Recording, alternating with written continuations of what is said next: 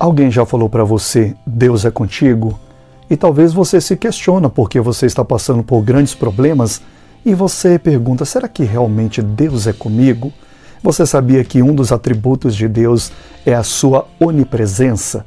Ele tem o poder de estar em todos os lugares ao mesmo tempo. Ou seja, ele está comigo aqui, está com você aí, mas ele só não está onde não é convidado. E como que eu faço para convidar ele? A Bíblia diz que todo aquele que invocar, invocar o nome do Senhor será salvo.